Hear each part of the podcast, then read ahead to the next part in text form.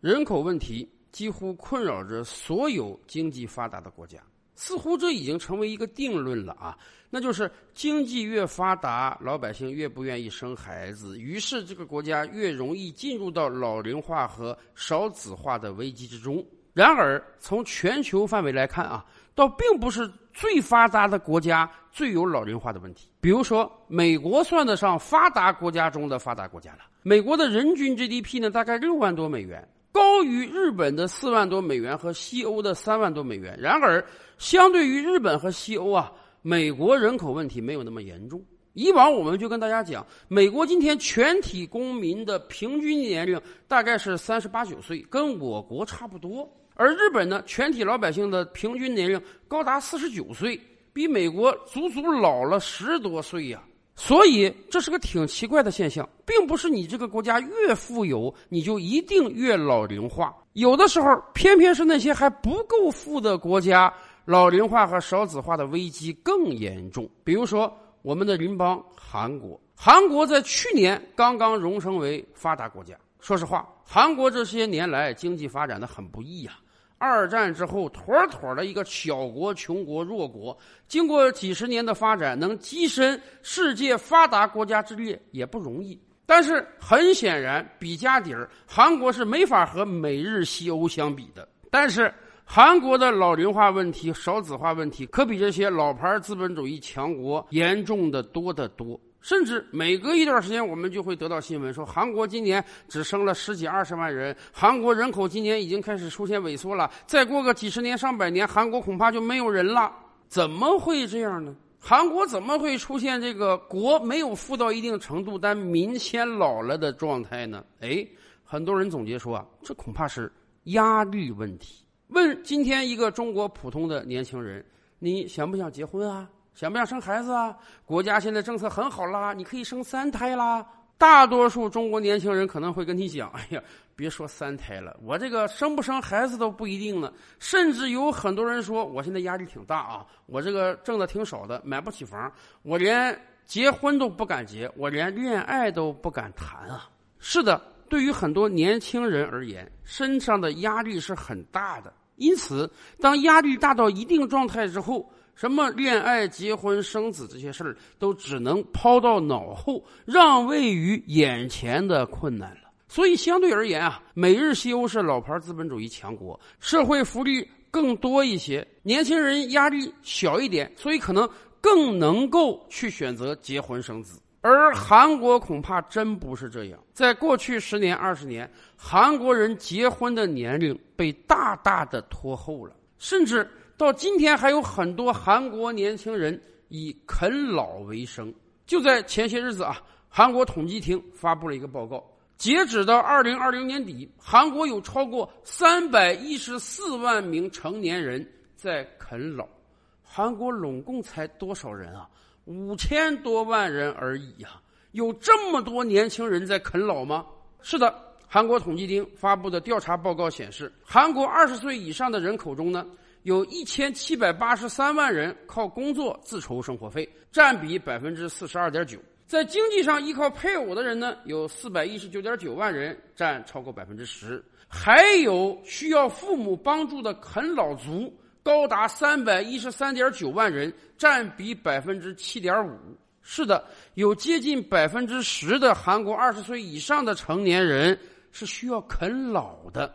可能有很多朋友们说啊，刚刚过二十岁嘛，可能还在读大学、读研究生，这个没有实际收入，要啃老也正常。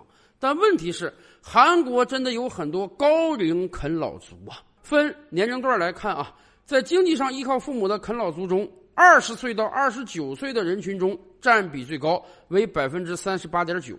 但是在三十到三十九岁的人中呢，也有百分之七的人正在接受父母的帮助生活。甚至在四十岁到四十九岁的人群中，也有超过百分之二点二需要父母的接济。都四五十岁的大老爷们、大老娘们了，竟然还需要父母给钱生活，这确实让人无法想象啊！是的，那些本该在国家经济中发挥中流砥柱的韩国中壮年之中，有超过六十五万人在啃老。也就是说，韩国每五个啃老族中就有一个年龄是超过三十岁的高龄啃老族。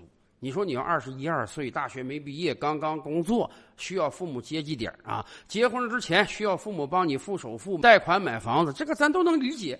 可是你都三四十岁、四五十岁的妥妥的中壮年了，还需要父母接济，这是不是有点太不像话了？韩国这么多年轻人啃老，不由得让我们想起了日本的一群人，他们被称为啊“简居族”。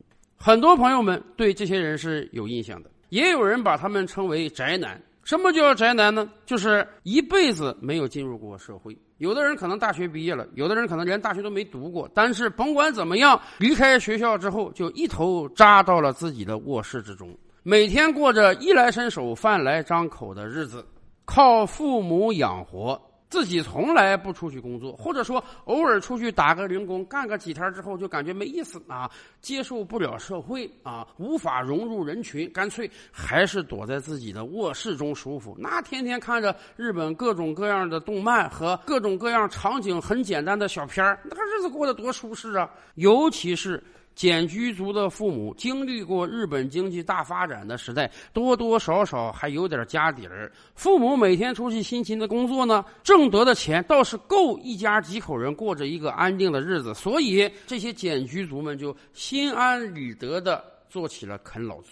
甚至如果我们真算算比例啊，日本这个中壮年啃老的人数绝对比韩国还要多。前两年不是还爆发了一些恶性事件吗？有的这个七八十岁的日本父母啊，迫于无奈啊，用刀把自己四五十岁在家里赖了几十年的简老族子女捅死了。为什么？实在是怨恨他太不上进啊，又考虑到自己七老八十了，可能时日无多了，害怕自己走了之后呢，留下的这个简居族子女进一步成为社会的祸害。咱们清楚啊，日本人是特别不愿意麻烦别人的，所以干脆在自己还能动的时候，主动把这个问题解决掉吧。为什么日韩两国有这么多的简居族、啃老族？年轻人的压力确实是一个问题，这一点我们倒是能够理解的。对于日韩这两个发达国家而言，从上世纪八十年代开始，他们纷纷进入到了经济腾飞的时代。日本经济最强的时候，那个人均 GDP 是美国的一点五倍之多呀！日本人嚣张到什么状态？夜夜笙歌呀！那个钱简直不是挣出来的，是直接印出来的。然而，经过了这样经济大发展之后，日韩两国相继进入到了经济的停滞期。尤其是日本，过去三十年经济简直就没有增长，所以。对于一整代日韩年轻人而言啊，确实，他们一出生过着就是衣食无忧的生活，经济已经大发展了，没听说谁会饿肚子、穿不上新衣服。但与此同时，他们的经济也没有大发展。三十年前什么样，三十年后还什么样。而且，由于整个国家的经济相对停滞，所以内卷严重啊。三十年前的日韩经济可能是在做大蛋糕，每一年这个蛋糕都要涨几分，所以每一个参与经济活动的人都会感觉到，哎呀，我今年比去年又多赚了一些。然而过去三十年，这个蛋糕没变过，那么所有经济活动的参与者就只能搞这个零和博弈了。你多赚的一毛钱，就必须有人少赚一毛钱才行，内卷严重就是这个意思。而日韩这两个国家还有一个突出的特点就是。阶层固化，年轻人很少有上升通道。以往我们就跟大家聊过，就举一个例子啊，日本的国会议员们有超过百分之五十是世袭制的。你如果不是哪个知名政治家族的人，你根本就选不上这个议员，更别说日本战后这么多位首相，平民出身的恐怕也就那一两个而已。而真正首相位置能坐牢的，那就得是五大政治家族的人。日本战后虽然首相更迭的很快，平均一人只能干一年，但真正干了三年五年的，都是像安倍晋三这样大家族出来的人。政治上是这样，经济上就更是这样了。所以，年轻人一方面出不了头，没有上升通道；而另一方面，这个压力就巨大了。前两天聊教育改革的时候，很多人都说啊。韩国那个教育内卷比我国严厉的多得多。韩国几十年前就抓补课了，为什么？原因很简单，对于韩国年轻人而言，要出头大概只有两个方向。要么你通过司法考试做法官、做律师、做检察官，哎，有一个非常稳定的职业前景；要不然你一定要考进 SKY 这三所顶尖大学，而且大学毕业之后你还要参加各种各样的企业培训班，以便能进入到三星这样的大公司中，从一只蚂蚁干起。进不了顶尖大学，毕业了进不了知名企业，那基本上你在韩国社会就永无出头之日了。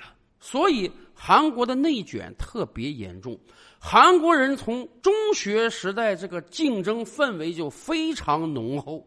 然而，竞争嘛，有成功的人，人家从此走上了事业的巅峰；但也会有失败者，也会有很多人竞争不过人家，甚至心里都产生了巨大的落差。哎呀，算了，我这个压力这么大，我干脆回归到家里得了。反正父母挣那点钱也会让我吃饱饭，不至于露宿街头的。一方面，日韩两国的富足啊，已经使他们的年轻人不必像父辈那样为了吃一口饭要拼搏。要知道。几十年前，当韩国经济还一穷二白的时候，那一代的韩国年轻人为了国家经济的发展，他们在干什么事儿？他们要在越南战场上替美国佬卖命，拿血与泪来换钱。他们要远渡重洋到德国，男的做矿工，女的干护士，干最脏、最累、最辛苦的活以便赚得外汇寄回国家，形成韩国的第一桶金。韩国后来才有了经济的大发展。那个时候的韩国真是饭都吃不上，手停口停啊！而今天的韩国年轻人，一方面国家够富足，父母够富裕，所以他们即便在家啃老也不至于吃不上饭；另一方面，国家经济停滞，内卷严重，竞争压力巨大，使得很多年轻人他们稚嫩的肩膀啊承受不了这样巨大的压力，所以干脆躲到家里中算了。你想啊。一个连家门都不愿意出的年轻人，一个连工作都没有、收入都没有的年轻人，他哪有什么精力去谈恋爱、结婚、抚育后代呀？所以，我们看到这些年来，日韩两国，一方面年轻人结婚的年龄越来越晚，甚至人口中相当一部分人都已经四五十岁了，这辈子都不可能再结婚了；而另一方面，简居族、啃老族。不断在增加，长此以往下去，这两个国家的人口危机看样子是无解的呀。